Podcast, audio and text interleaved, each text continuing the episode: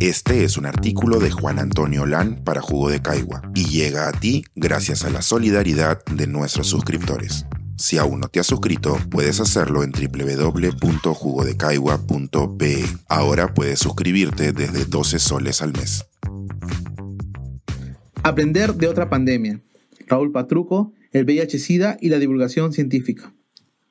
La pandemia de la COVID-19 ha demostrado la importancia de disponer de información adecuada, rigurosa y científica para no sucumbir frente a las noticias sensacionalistas, los fake news o informaciones tendenciosas que lo que único que logran es aumentar los miedos y temores entre la población.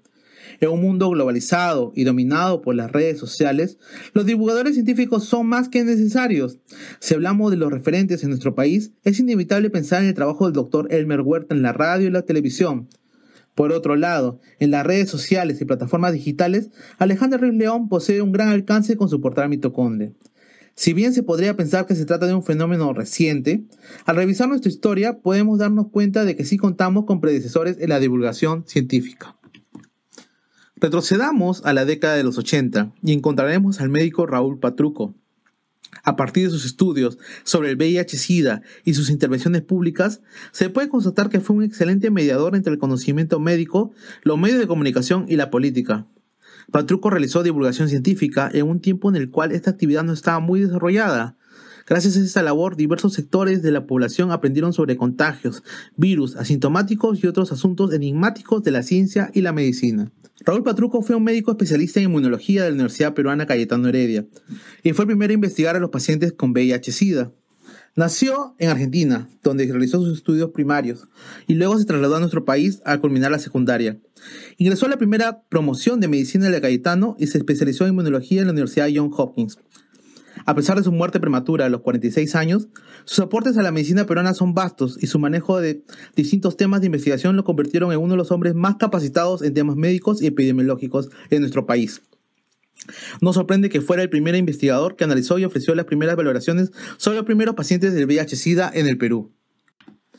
Hacia 1983, Patruco descubrió que la primera víctima del VIH-Sida fue un homosexual que vivió por un tiempo en Nueva York y que había regresado al Perú para pasar sus últimos días. Cuatro años después, en abril de 1987, Patruco advirtió que hubo víctimas mujeres contagiadas por sus maridos o compañeros bisexuales activos. Por ello concluyó que la enfermedad no era predominantemente de homosexuales como se creía, sino que se expandía a otros grupos sociales sin importar la orientación sexual. Estas conclusiones fueron de suma relevancia para la construcción de la imagen de los pacientes en la escena pública. En la prensa se reprodujeron las declaraciones del médico.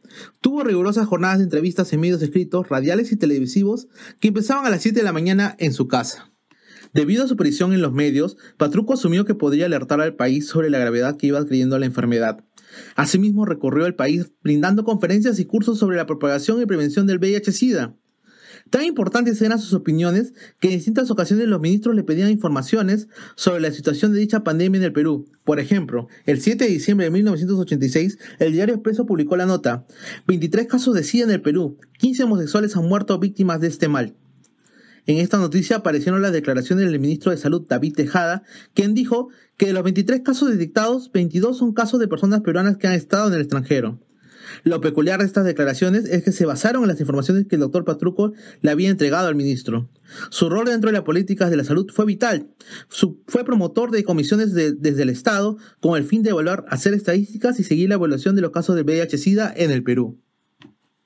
La medicina peruana sufrió una gran pérdida con su fallecimiento en 1987.